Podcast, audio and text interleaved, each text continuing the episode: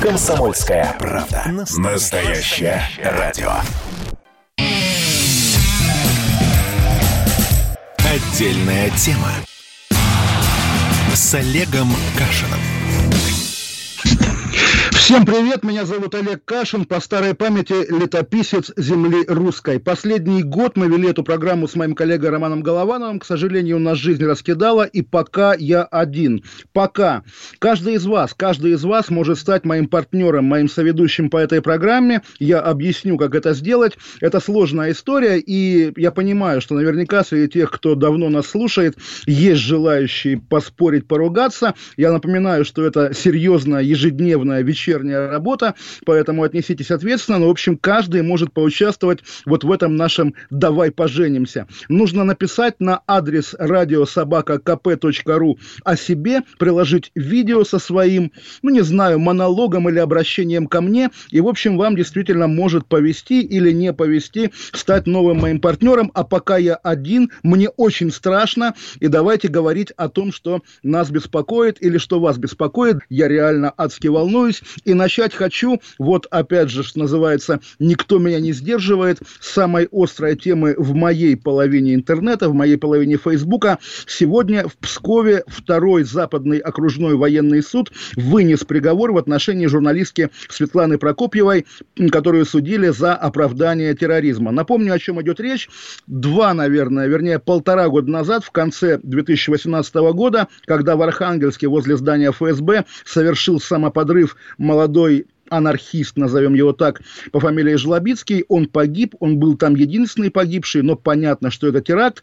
Светлана Прокопьева написала в местном издании Псковском статью, которую она потом прочитала по радио, по эху Москвы в Пскове, После этого, между прочим, ее оттуда уволили. Статью, которую, ну, скажем так, кто-то, и я не знаю кто, и об этом тоже можно гадать и говорить, сочли оправданием терроризма. Она провела параллели с народовольцами 19 века. Она писала, что поскольку в России нет выборов, нет возможности митинговать, нет возможности легально участвовать в политике, вот молодежь идет туда, и дай бог, чтобы этот Жлобицкий был разовым инцидентом, а не знаком нового тренда. Такая была статья статья. В общем, я сам бы написал, я перечитывал свое тогдашнее, я почти написал такую же статью, и понятно, что, ну, может быть, я, конечно, себе льщу, но московский журналист, который на виду, который как-то уже примелькался где-то, если бы против меня возбудили такое уголовное дело, это был бы, наверное, скандал, которого, ну, они, говоря они, я имею в виду нашу систему, нашу вертикаль,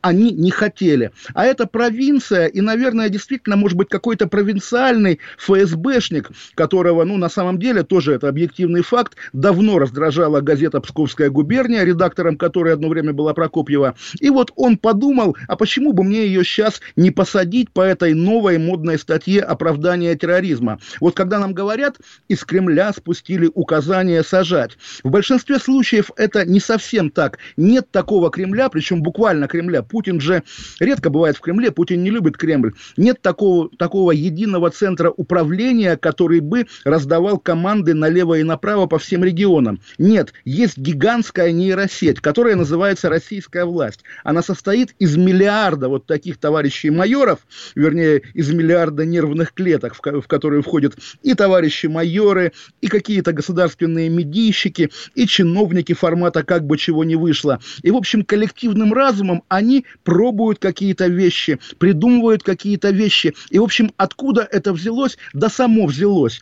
И вот на самом деле, тем более, что тогда же, в 2018 году, если помните, с большим шумом была декриминализирована знаменитая 282 статья по экстремизму. Наверное, я полагаю, система искала адекватную ей замену. И статья об оправдании терроризма, наверное, могла быть вот этой адекватной заменой, если бы сработала. Но что-то пошло не так. Когда есть какое-то уголовное дело, скандальное уголовное дело, интересное уголовное дело, лучше всего проверять, насколько оно адекватно адекватно тому, чего хочет власть, конечно, по публичной реакции власти, публичному поведению. Если пойман преступник, а оправдание терроризма – это безусловное преступление, где ваши победные реляции о пойманном преступнике? Покажите нам этого гада, покажите нам этого злодея, процитируйте те страшные слова, которые он произносил и писал. Этого не было.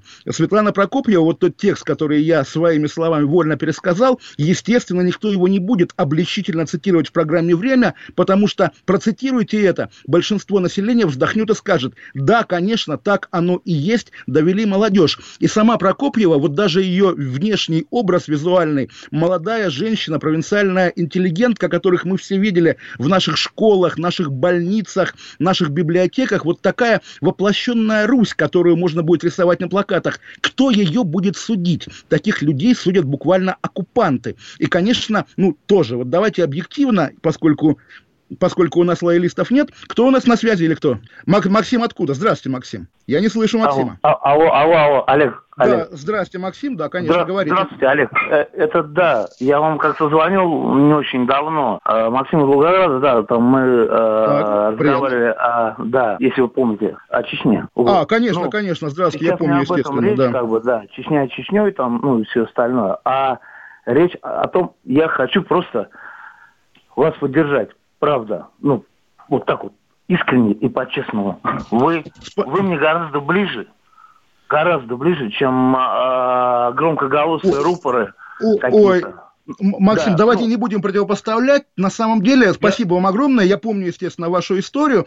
Но все-таки, кто ближе, кто дальше, Россия моей мечты, и об этом, я думаю, мы тоже поговорим, должна умещать абсолютно всех людей. Каждый, кто говорит о себе, я русский и Россия моя страна, тот и должен быть, чувствовать себя комфортно в России. И как раз вот журналистка Прокопьева, про которую я говорю, то же самое. Она может думать не как вы, может смотреть на какие-то вещи не как вы. Она должна быть, и никто не имеет права сажать ее за ее статьи, ее слова. У нас сейчас Анатолий еще на связи. Здравствуйте, Анатолий. Да, да, да. Здрасте. Вы откуда? Здрасте, Тульская область. Очень приятно, здрасте. Олег, я хотел поддержать вас. Я не хочу сказать, что роман там плохой, но вы не сдавайтесь. Мы вас слушаем с интересом. Спасибо огромное. П- спасибо. Давайте еще послушаем Николая. Просто на самом деле, вот Николай, здрасте. Здравствуйте. Николай, Извините, да, а вы можно откуда? вопрос задать вот такой вот по поводу а, а, закона о самозанятости? Ой, ну попробуйте, но на самом деле вряд ли вы по адресу, потому что программа у нас не про экономику. Если я начну изображать экономиста, будет, наверное, неубедительно. Но все же давайте, спрашивайте. Я сам Вот самозанятый, только в считаете, другой стране. Самозанятость в 16 лет это вообще нормально? То есть, что можно было так вот человека брать налоги в 16 лет уже? Потому что, Нет. говоря, человек даже в 19 лет еще ни черта ни- ничего не делает. Вы знаете, ну вот да, буквально- по- по- понятно, что ваш вопрос риторический, но вот этот новый слоган довольно ужасный. Люди – новая нефть. Многие воспринимают его как э, очередное издание сталинского кадра решают все, но если буквально к нему отнестись, действительно, ну, чего греха таить, для многих людей во власти население податное население, да, подконтрольное население, это источник, ну, вот буквально тех денег, на которые потом они строят, не знаю, новые дворцы пенсионных фондов и так далее. Вопрос действительно риторический, но спасибо большое, мы риторические вопросы сами любим и задаем. В общем, на самом деле, вот тоже поделюсь опытом одинокого сидения в эфире. Звонки в студии, на самом деле, немножко меня встряхнули в том смысле, что когда тишина, и как ты говоришь сам, думаешь, а вдруг уже меня от эфира отключили, и, соответственно, я вещаю в пустоту. Поэтому спасибо всем позвонившим. Я попрошу студию как-то мне подмигивать на ухо там каждую минуту, что старик, держись, все, все нормально, да, спасибо огромное. И вот что касается Прокопьевой, ее, ее как бы все кончилось хорошо. Ее не посадили. Ей грозило, до, ши- ей грозило 6 лет тюрьмы и, по-моему, 4 года запрета на профессию. Прокуратура требовала такой срок. В итоге обошлось 500 тысяч рублей штрафа. Представьте себе эти деньги и сколько, вот вы, я, да, сколько на эти деньги можно жить. Но как бы это считается успехом, потому что, а что же вы хотели, оправдательного э, приговора суда, оправдательного решения суда? Нет, конечно. Ведь это получится, что зря работала прокуратура, зря работала ФСБ, зря работали те собровцы, которые штурмовали ее квартиру полтора года назад. Получается, все зря. В наших условиях это, ну, что называется, такая максимальная гуманность, на которую способна система. 500 лет, э, 500, 500 лет, 500 тысяч рублей. Давайте Владимира еще послушаем. Владимир, здрасте. Добрый день. Вот- я хотел прокомментировать по поводу э, этой журналистки Пскова. Да. Э, Ее, присуди- ее осудили за то, что она якобы пропагандирует терроризм. Но э, вот это то же самое, что э, обвинять продавцов водки в том, что значит, люди пьют. Ведь э, э, тебя обвинить. Ой, вот да, да, да, давайте, про- простите, здесь я вас перебью, потому что уже мы с вами вот в этом разговоре можем гораздо радикальнее, чем она, ходить по этой грани, которую нельзя переходить. Терроризму оправдания нет. Точка. Спасибо большое. Но я тоже уточню. Вот слово терроризм, как его заездили. Особенно на примере Украины. Это очень хорошо видно, когда ДНР и ЛНР, они объявили террористами. Террористы начали отопительный сезон. Террористы, там, не знаю, вручили аттестаты школьникам об образовании. Конечно, вот такое слово, я предпочитаю конкретно про этого архангельского парня говорить бомбист. И так понятно, что он взорвался, значит, он бомбист. А как относиться к бомбистам, это уже наш с вами вопрос, основанный, между прочим, да, на 200-летнем опыте русского терроризма, который в свое время принес нам очень много бед и несчастий. Поэтому, на самом деле, я думаю, мы еще об этом будем говорить, на эти темы, и о свободе слова, и, как я боюсь, о следующем журналисте, которого будут сажать, потому что, если не получилось с этой Прокопьевой, то получится, наде... они надеются, что получится с кем-то другим. Такая история. Спасибо огромное, спасибо, и мы продолжим, мы продолжим после паузы в программе «Отдельная тема», пока с одним Олегом Кашиным. Собственно, 5 секунд, и вот ля-ля-ля надо, наверное, как-то так говорить, да? Отдельная тема с Олегом Кашиным. Когда армия. Состояние души. Военное ревю на радио «Комсомольская правда». По вторникам и четвергам полковник Виктор Баранец метко стреляет словом. Победа и победитель – это для нас свято. Если вам поплевать на это хочется, то это на соседнюю радиостанцию. А полковник Михаил Тимошенко подает снаряды. Вся правда о настоящем и будущем наших вооруженных сил. Ну и немного армейских байк. Медведя можно научить стрелять из автомата. В прямом эфире. Слушайте и звоните. Военное ревю. По вторникам и четвергам в 16.00. По московскому времени. Никто не уйдет без ответа. Отдельная тема. С Олегом Кашиным. Еще раз привет, это Олег Кашин. Мы продолжаем нашу отдельную тему. Сейчас попробуем поговорить про Михаила Ефремова. Сегодня МВД закончило расследование дела о том самом ДТП, и сегодня Ефремову предъявлено обвинение по части 4 статьи 264 за нарушение правил ПДД пьяным водителем, повлекшее смерть человека. При этом, сколько времени прошло? Меньше месяца с момента аварии. Если тогда это был шок, и, ну, собственно, я думаю, всеобщее возмущение этим, вначале хамством Ефремова, Ефремова, а потом его поведением таким, когда он был ну, фрустрирован, говорил, что я его вылечу, хотя человек уже умирал. Потом Ефремов каялся, и как бы общество готово было его простить. А теперь вдруг мы увидели нового Ефремова, который вначале заявляет, что отнеситесь к нему как к клоуну, который читал те стишки за деньги, а сам он Путина любит, Путин его кормилец, и сам Ефремов не признает свою вину, и в машине непонятно, был он или не был, хотя понятно, что и был, и за рулем. В общем, странная линия защиты. Главный пока, главный пока итог которой – это превращение Ефремова в какого-то абсолютного и такого демонстративного морального урода. И я, ну, наверное, отчасти в шутку, но во многом серьезно выдвинул версию, что это и есть то условие, на котором его простят. Конечно, он не сядет, но чтобы не сесть, он должен показать нам, что в нем нет ничего человеческого, чтобы, когда он выйдет из зала суда, там, не знаю, с условным приговором или еще тем более со штрафом, чтобы все плевали ему в лицо, и уже никто никогда не смог бы посмотреть на него всерьез, ни на как актера, ни тем более как на общественного деятеля. Если у нас есть звонки, я прямо предлагаю нашим слушателям обсудить историю Ефремова и превращение Ефремова. Студия, у нас есть звонки? Игорь, здравствуйте, Игорь. Вы меня слышите? Здравствуйте, Олег. Это Игорь из Нижнего Новгорода. Здравствуйте, Олег. Я рад, что Ой, вы вернулись. Спасибо большое, Игорь. Слушайте, про Ефремова хочу вас спросить. Что вы думаете, как вам его поведение сейчас, если вы следите, конечно? Он, собственно, стал другим человеком на наших глазах. Олег, я относился к нему очень хорошо, потому что он как бы был, ну, немножко оппозиционер, а сейчас он ведет себя, ну, как слабый человек, может, адвокат его что-то намудрил, он, вся, он стал вилять. Как-то, я не понимаю, и мне как-то к нему отношение, конечно, испортилось, Олег, да.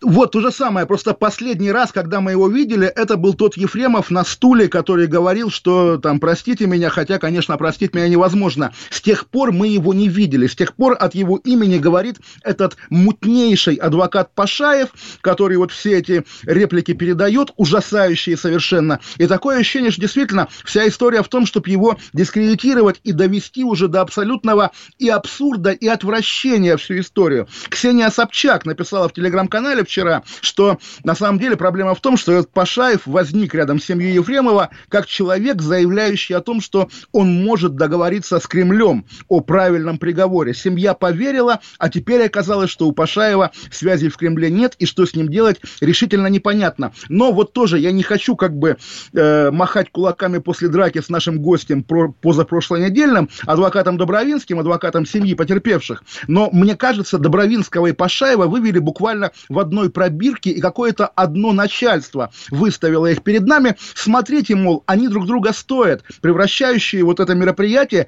эту трагедию ужасную, в настоящее цыганское шоу, когда абсолютно какие-то пляшут медведи, играют на балалайках, женщины поют ай на на на не и смотреть на это без такого завораживающего ужаса уже нельзя. Я не услышал имя следующего звонящего, но давайте мы с ним поговорим. Артем, да, здравствуйте. Олег, добрый вечер. Артем из Здра... Москвы, ваш постоянный слушатель и поклонник. Хотел спасибо, вам сказать Артем. спасибо, что вы к нам вернулись. Вас очень приятно слушать. Буду пробовать и ваши соведущие. А по Ефремову Ой. мнение такое, что память очень короткая. Да. И Якубовича мы помним, и Родзинского, которые людей избивали, ничего им за это не было. И Лукойл, и Колесница, которая катится. И вот сейчас такое чувство, что они воспустили всех собак, и забудем мы это через э, месяц, а грустно будет смотреть на человека, который уничтожен оказался, раздавлен, уничтожен. И никаких других таких примеров, равных ему, мы привести не можем. Поэтому у меня, конечно, э, к нему даже, наверное, сопереживание какое-то. Понятно, что человек болен, понятно, что жизнь его закончилась. И вот это все, что дальше вокруг него происходит, только еще более негативными красками ситуацию делает такой. Вот спасибо, Артем, я здесь с вами соглашусь. И да, вот вы сказали какие-то имена, Родзинского я помню, а Якубовича уже нет. А история про Лукойл, я тогда сам брал интервью у Баркова, который тоже вот был спор, чья кровь на подушках безопасности, и он в разговоре со мной признал, что кровь, кровь моя, все мое. Анатолий Барков, тогдашний вице-президент Лукойла по безопасности, о котором говорили даже, что он, служа в ГДР, он реально служил в ГДР, но солдатом еще каким-то, тогда он якобы подружился с Путиным, поэтому он такой неприкосновенный обыкновенный. Но на самом деле, вот да, тогда, собственно как, часть общества, недовольная часть общества, и была знаменитая статья Андрея Лошака «Закоротила», недовольная часть общества была против Баркова, против Лукойла, мы не заправляемся на Лукойле, помните все эти истории, надеюсь, они как-то не, не повлияют на рекламную политику на, на, на нашей радиостанции, да, я как бы к Лукойлу отношусь нейтрально, но была такая история, были попытки бойкотировать. Сейчас наоборот, сейчас Ефремов, представитель недовольной части общества, и видно прямо, это сквозит удовольствие официальных и полуофициальных лиц, комментаторов, каких-то, не знаю, вот этого прекрасного Эдуарда Петрова, который тоже известен всем, да, как мой такой заочный друг, главного криминального репортера ВГТРК, который, значит, обличает Ефремова. Сейчас, когда обличают того, кого можно, вот как-то не хочется вставать в один ряд с этими обличителями, и понятно, Ефремов совершил не ошибку, не глупость какую какую-то, он совершил преступление. Он за преступление должен быть наказан. Но я бы действительно хотел запомнить Ефремова вот тем Ефремовым, сидящим на стуле и говорящим «простите меня», а не посредством этого адвоката Пашаева, превращающим всю процедуру в какой-то кошмарный и постыдный фарс. Если кто-то может этот фарс, остановить, ну, глупо просить, конечно, остановитесь, не показывайте их нам больше и так далее, но какую-то совесть нужно иметь. И я уверен, что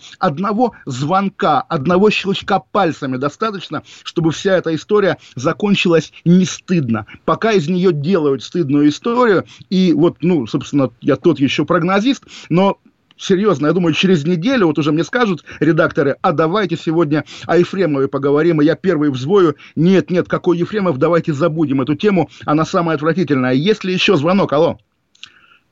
Даниил, говорят, здравствуйте, Даниил. Совершенно верно, это мужской клуб Олега Кашина. Мы на связи, Олег, мы рядом. Здравствуйте, Олег, я бы вот что большое. хотел сказать. Вы здорово, что вспомнили э, кейс Баркова, да, потому что Барков, как человек, который нам социально чужд, то есть это человек, который с деньгами, который пытался нагло отмазаться, на мой взгляд, конечно. Мы позже, по, по, помним песню мы из МС, да, по поводу этого Мерседес да, 66. Вот, и а, этот человек, он тоже не встал, да, в свое время не сказал, я виновен, это моя вина, э, я готов понести заслуженное наказание. Но от него, наверное, не ждали, потому что он же оттуда, он номенклатура, а они не каются. А это ж наш Миша, вот буквально, да, который, ну вот, конечно, он не клоун. Более того, слово клоун же в этике силовиков это какое-то ругательство, почти вот как какие-то, э, опять же, гейские ругательства, почему-то, не знаю почему. И когда от его имени выходит заявление «Я клоун, а Путин нас кормит», такое ощущение, что его прям писали какие-то государственные пиарщики. Вот здесь я не понимаю. Действительно, Олег, хотел... да. Олег, а вот такой момент. А кто-то из наших, даже из слушателей, пусть сам себе задаст вопрос. Случись с ним такая беда. Он способен встать и сказать, я виноват, я понесу наказание, я готов отсидеть 12 лет. Вот каждый, кто нас сейчас слушает, вы или я, также в этой же ситуации, после того, как он окажется, не дай бог, мы никому это не желаем, окажется на э, скамье подсудимых, будет отмазываться до последнего. И его будут отмазывать его друзья, он будет отмазываться, э, отмазывать своих друзей. Понимаете, мы никто не готовы встать и встретить закон лицом Конечно, лицу. потому что ад – это другие, да, и народ – это другие. Я напомню, телефон прямого эфира 8 800 200 ровно 9702, а за Заодно загляну в наш WhatsApp и Viber, тоже пишите туда, я читаю, плюс 7 967 200 ровно 9702. Хотя, что здесь пишут, Кашин, когда же тебя посадят? Александр почему Псков так оппозиционен? Какие предпосылки таким настроением именно в Пскове? Аня, Царское село. Здравствуйте, Аня. Действительно, Шлосберг фигура. Вот я, Шлосберг, я поясню, да, это, собственно, основатель той газеты, где работала, где работала Светлана Прокопьева, и такой гений места, главный региональный либерал, который даже однажды чуть не стал лидером партии «Яблоко», ну, наверное, не мог стать. И поскольку, ну, чего уж там, такой древнерусский город, такой, ну, жесткий город, и в нем работает либералом интеллигентный еврей, вот прямо скажем, да, я его однажды спрашивал, вы отдаете себе отчет в том, что вы для этого города чудак, э, чужак, почему вы так бьетесь за этот город? На что мне э, стал серьезно объяснять, да, что э, какой я чужак, извините, там у моей мамы, я не помню, там, допустим, училась полгорода, у папы лечилась, дедушка в университете преподавал, как бы я Псков, говорит мне он, и я понимаю, да, северо-запад российский, он на самом деле, конечно, ну, не юг, там менее клановая система, менее коррупционный воздух, что ли, и даже близость к Европе. Вот я тоже помню, у нас в Калининграде еще в довольно суровые годы раннего путинизма прямо местная Единая Россия хвасталась, что вот у нас в областную думу, как в английский парламент, может зайти любой избиратель посидеть. Мы, мы Европа. Европа – это не просто география, Европа – это дух и Псков, конечно, европейский, старинный ганзейский город, между прочим, Анна. Спасибо большое. Ну, собственно, давайте после, после новостей уже мы вернемся к следующим темам. Но у меня по плану говорить про Солженицына, на которого очередная атака, очередные нападки. После новостей возвращаемся. Отдельная тема с Олегом Кашином. Красное на черном красное на черном. Там, где вода, и в небе смешки ломаных стрел, Я руки протягивал вверх, я брал молнии в гость. В летят дороги, день менять. Как я, а мне Е-95 Опять игра, опять кино. Снова выход на бис. Комсомольская правда. Радио поколения Алисы.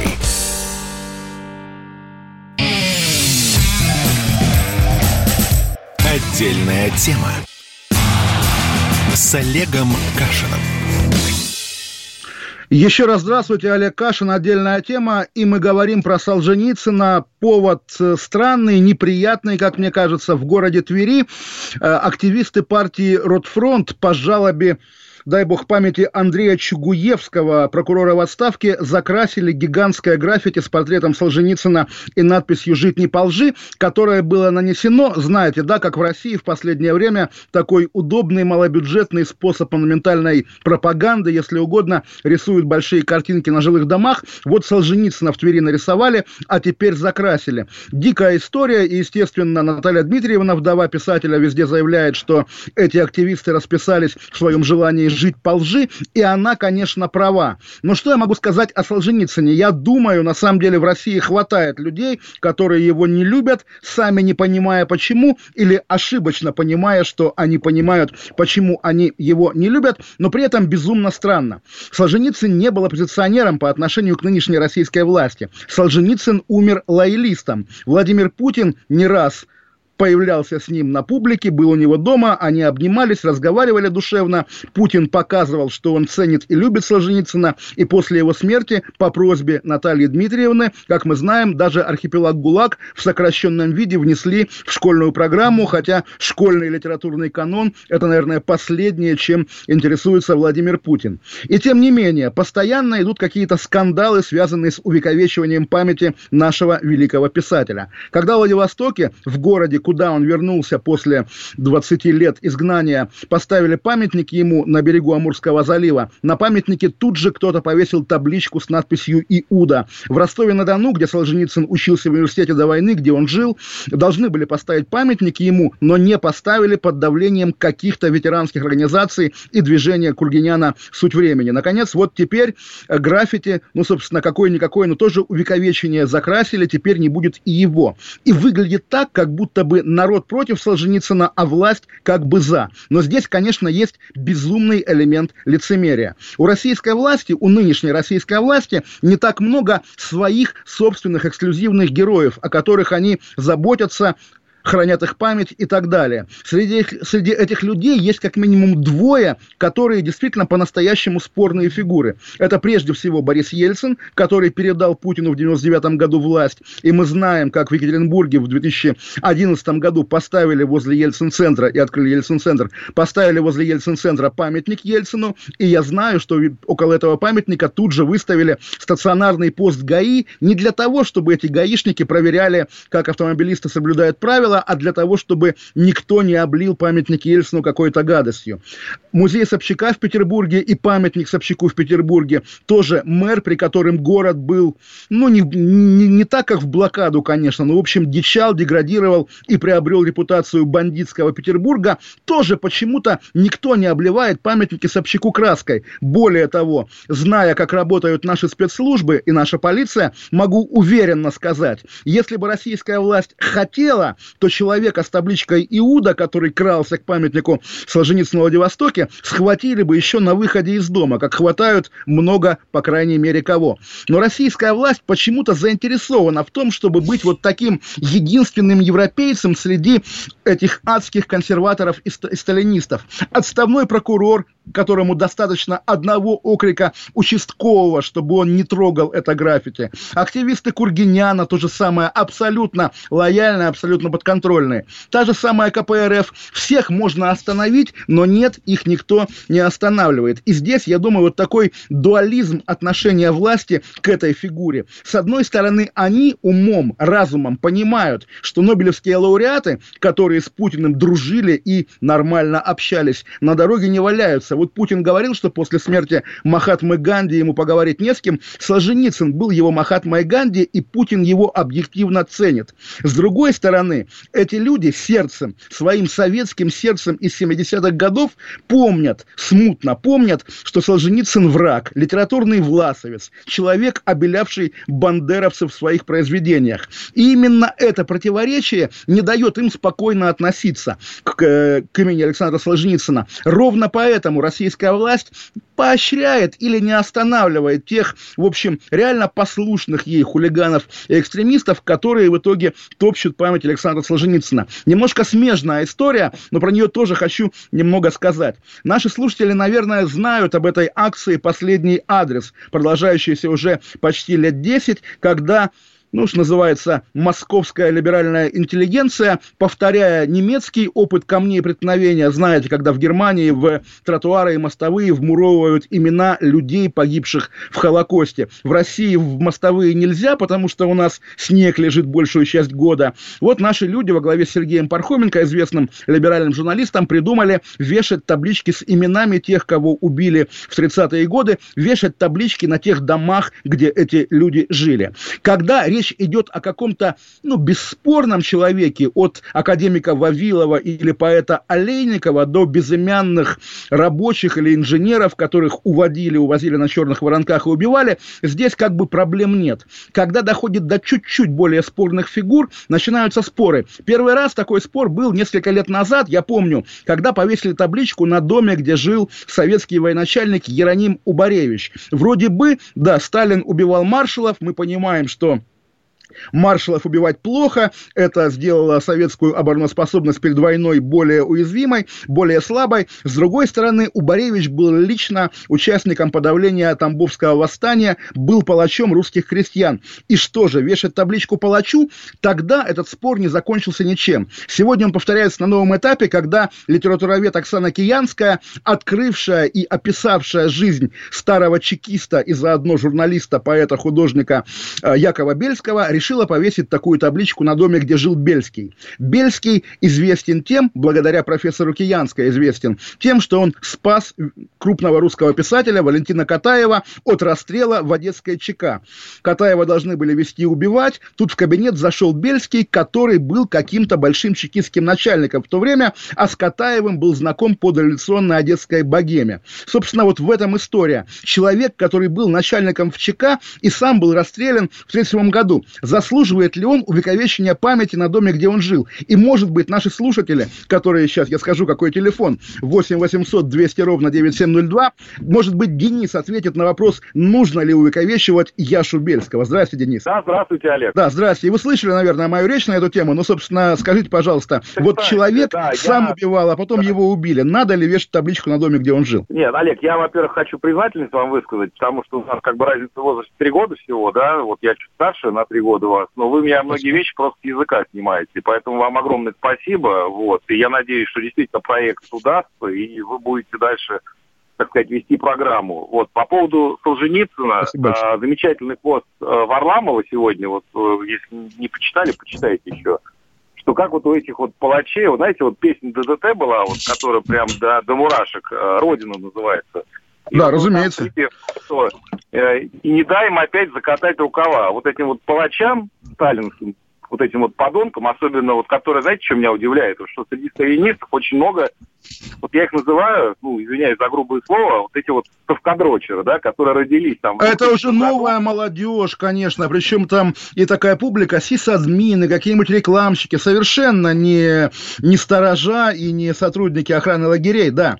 Но вот скажите, пожалуйста, вот... Знаете, да. Да, я прошу прощения, да, вот э, еще вот просто должен высказаться. Вы знаете, вот всегда вот хочется спросить вот у этих поклонников Сталина, а вот, друзья мои, а вы уверены, что во времена своего кумира, палача, браконьера русского народа, вы бы сидели бы в своем зеленом кабинете бы, ездили бы в дачу Переделкина на служебном ЗИСе, а не стояли где-нибудь в канаве, по уши в грязи, в воде и в овшах, болеет цингой, там, туберкулезом и прочими болезнями. Вот почему они уверены, что вот они бы надели бы кожаные тужурки с Маузером бы и ходили бы арестовывать всех так сказать, противников советской власти. Так, Почему? Денис, вы же знаете, они, они же часто говорят, что если бы меня убили, значит так надо, ведь зато страна великая и в войне победили, поэтому здесь-то у них проблемы нет. Вот, да, вы говорите вот это, а они говорят, зато семь высоток, зато, там, не знаю, Прибалтику присоединили, поэтому это важнее отдельных жизней. Вот так они говорят, они в это верят. Они в это верят, но самое ужасное, что государственная, так называемая, у нас якобы нет идеологии, но вот эта скрытая идеология, когда человек человек ничто, а государство все, она, тем не менее, существует в негласном виде, в таком неофициальном. И вот это больше всего, конечно, удручает. И удручает то, что даже вот молодые люди, казалось бы, да, которые должны все-таки быть, ну, вот, открытыми, современными. Но вот иногда вот слушаешь, читаешь то, что они пишут, хотя понятно, что большинство там в интернете это сидят там из одного известного места, которое там получают за каждую там комментарий определенные суммы. Но тем не менее, все-таки некоторые действительно искренне так думают. Но вы знаете, Денис, говоря... очень, про, очень просто пока, показывать пальцем и говорить, вот эти люди не правы, а ведь на самом деле, наверное, это от неустроенности, от того, что, да, человек настолько сам себя не ценит, что он хочет придумать какие-то высшие интересы для того, чтобы как бы оправдать, уж не знаю, свое существование, может быть, потому что, ну, он им недоволен. Давайте я повторю, телефон прямого эфира 8 800 200 ровно 9702 и WhatsApp и Viber плюс 7 967 200 ровно 9 9702. В WhatsApp нам пишут, этих всех ученых надо запереть в сумасшедшем доме, пока они окончательно не погубили народы. Ну что же, интересная идея, но я думаю, что тоже она не решит наши проблемы. И тоже вопрос, добрый вечер, что же он наделал, как же жить будет дальше, Людмила? Не знаю, о ком речь, но я думаю, все дальше будут жить ровно так, как они заслуживают, как мы с вами заслуживаем. Мы вернемся, наверное, после паузы. Отдельная тема с Олегом Кашиным. Настоящие люди. Настоящая музыка. Настоящие новости. Радио «Комсомольская правда». Радио про настоящее.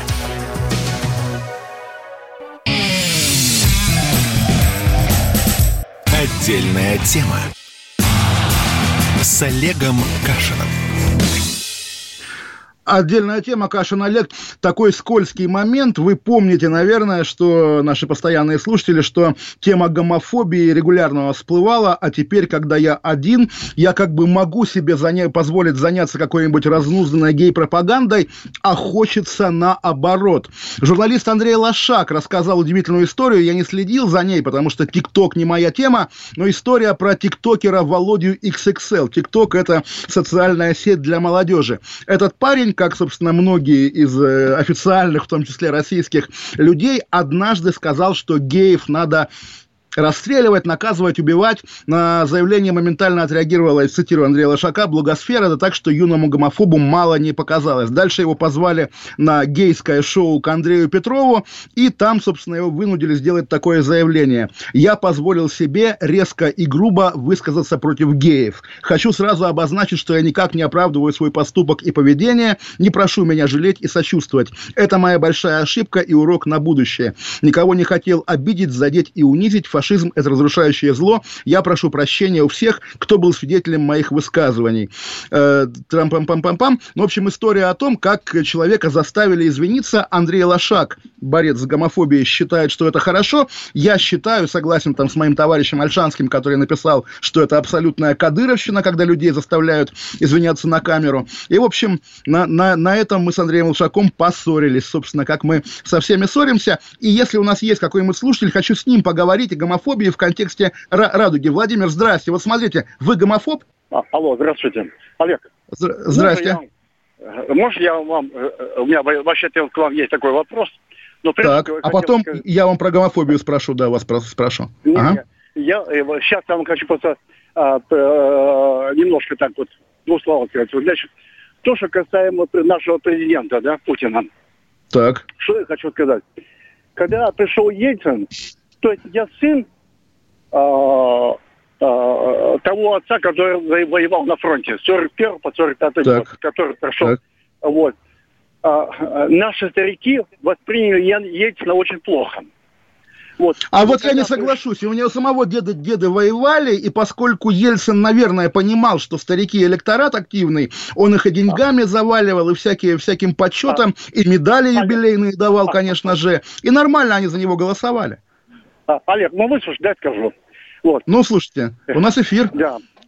Э, э, значит, там было такое вообще э, всего. Но когда вот пришел Путин, когда пришел Путин, он действительно обратил внимание на, фронтовиков, на фронтовиков, то есть на моего отца, на мою мать. Вот. И тогда они начали получать и пенсию, и было великое Ой, ну, Вла- Вла- Владимир, ну не соглашусь Вы... вообще. Слушайте, если нет, мы не про, не про геев, давайте... Так, давайте следующего. И мой... Так, э, так. здрасте. Добрый день, Ром... это Роман, Роман здравствуйте. Вот у меня вопрос про гомофобию. Вы гомофоб? Э, я нет, конечно, ярко выраженный не гомофоб. Вот, хорошо, отлично. И тогда вопрос, а если гомофоба заставляют извиняться на камеру, это хорошо или плохо? Вот на самом деле, вот как вы считаете? Я вас не подталкиваю к ответу, просто мне интересно. Ну, гомофобия – это один из видов ксенофобии. То есть вот если человек, допустим, ну, есть такие люди, вот они ненавидят евреев или, допустим, негров, это просто неприлично ведь, да? То же самое и гомофобия – это такая же болезнь, она неприемлема, я думаю, она в итоге-то будет изжита у нас. Но она уже изживается. На самом деле мы прекрасно помним, как там, не знаю, еще 15 лет назад именно в быту хорошим тоном было как-то по-тюремному шутить на эти темы. Теперь шутит только либо дно общества, либо, наоборот, его такая официальная вершина. Ну, на самом деле, вот да. Вы, вы, знаете, Олег, извините, я с вами не соглашусь. Да. Вот, допустим, лет 15-20 назад эти шутки, они какие-то были добрые. Я всю жизнь занимаюсь спортом, часто хожу, ну и там мужики в раздевалках всегда у них эти, извиняюсь, шуточки, под подколочки всегда есть на эту тему. Это было как бы само собой разумеется, это было нормальным. Но сейчас то, что мы слышим с центральных каналов, это ужасно. Еще, извините, хочу добавить, да. вот просто праздник мне сегодня сделали, что вы вернулись в эфир. Большое Ой, спасибо, спасибо огромное, спасибо, но да, не хотел бы просто это в э, бенефис превращать, поэтому Наталья, да, сейчас у нас на связи? Наталья, здравствуйте, Алло? да. Да. Алло, Наталья. Олег, здравствуйте. Здравствуйте, ага, да, здравствуйте. Очень приятно услышать вас лично, постоянно слушаю. Вот, значит, Спасибо. сейчас вопрос по поводу, значит, вот э, ЛГБТ-сообщества, да, вот эти вот вещи. Да, да, да, да, да, и про радугу, наверное, которую, которую да. Лахова хочет запретить, а вот, хотя уже, а конечно, вот, да. Послушайте, в общем-то, ведь из, из, из-за всего можно раздуть вообще не знаю чего, да, вот согласитесь. И поэтому мне кажется, послушайте, это вообще, по-моему, вот это вообще не разговор. Послушайте, например, если у человека есть какие-то, ну, так сказать, предпочтения, Бога ради, трогать их не надо, не надо гонения устраивать, не надо ничего. Есть достойные люди, на самом деле, профессиональные все на свете. Кто какие привычки. А вот знаете, а вот насчет, понимаешь, а вот насчет детей, конечно, мне бы хотелось сказать. Ведь вы знаете, что я вообще медик по профессии. Вы знаете, что это психиатрия чистой воды. Потому что ведь вот когда... Ведь есть такие вещи, они рождаются уже такие. Вот вы, вы понимаете? Вы, вы знаете, вот, Наталья, вот я не соглашусь, потому что есть психиатрия, а есть социальная, так сказать, атмосфера. И я представляю себя, вот тоже вот может быть, такая странная параллель, когда мне было там пубертат, да, 13 лет, естественно, ага. ну, ты протестуешь против всего. Вокруг Сталина ругают, я говорю, я сталинист. Если мне сейчас 13 лет, я, естественно, буду говорить, я гомосексуалист, потому что сейчас вот так поменялась ситуация. Протестные подростки сами будут изображать геев, понимая, что это вызовет шок у их учителей, родителей и так далее. Наталья, ну, спасибо ну, при большое. Пубертате, да, это имеет место быть у них. Да, это, это, это деле. бунт, прежде всего, да, это такая социальная социальная история. И вот тоже, пока мы сейчас еще включим Андрея, маленькая ремарка. Я очень хорошо представляю себе Вернее, плохо представляю, давайте не, не буду изображать. Только что прошло голосование по поправкам. Приняли поправки. Собирает Путин эту комиссию по поправкам и поздравляет. Что у нас запомнилось от этой комиссии? Лахова и Радуга. Ничего более важного нет. Алло, друзья, вы только что, ладно, Путина обнулили, вы ввели обязательную индексацию пенсии, вы ввели неотчуждаемость территорий, вы там еще что-то. Почему Радуга? Так давайте, Андрей, Андрея услышим. Маленькая реплика, обменяемся и попрощаемся. Уже время истекает, как одна минута прошла. Андрей, здрасте. Здравствуйте, я Андрей, не гомофоб, так. не гомосексуалист, не коммунист, Хорошо. пофигист и реалист. Хорошо. Просто все это проглядывается вообще настолько. То есть вот наши люди, они склонны к конфликтам, к ненависти, и они найдут себе любую точку пресловения, любую точку опоры и будут это практиковать. Вот я живу 52 года здесь. И я так понимаю, что это просто адок какой-то. Вот он, атмосфера вот эта, которая тебя хочет стянуть и сделать говно. Андрей, ну это же наше естественное состояние. И ну да, мы карликовые березы, которые растут в тундре. Наверное, какие-то красивые платаны на бульварах в Париже смотрят на нас свысока. Но мы выживаем, мы сильные и мы умные, и у нас есть такой опыт, которого никогда не будет у этих парижских платанов. До завтра, друзья мои, пишите, звоните, надеюсь, все хорошо. До свидания, отдельная тема, Кашин Олег. С Олегом Кашином.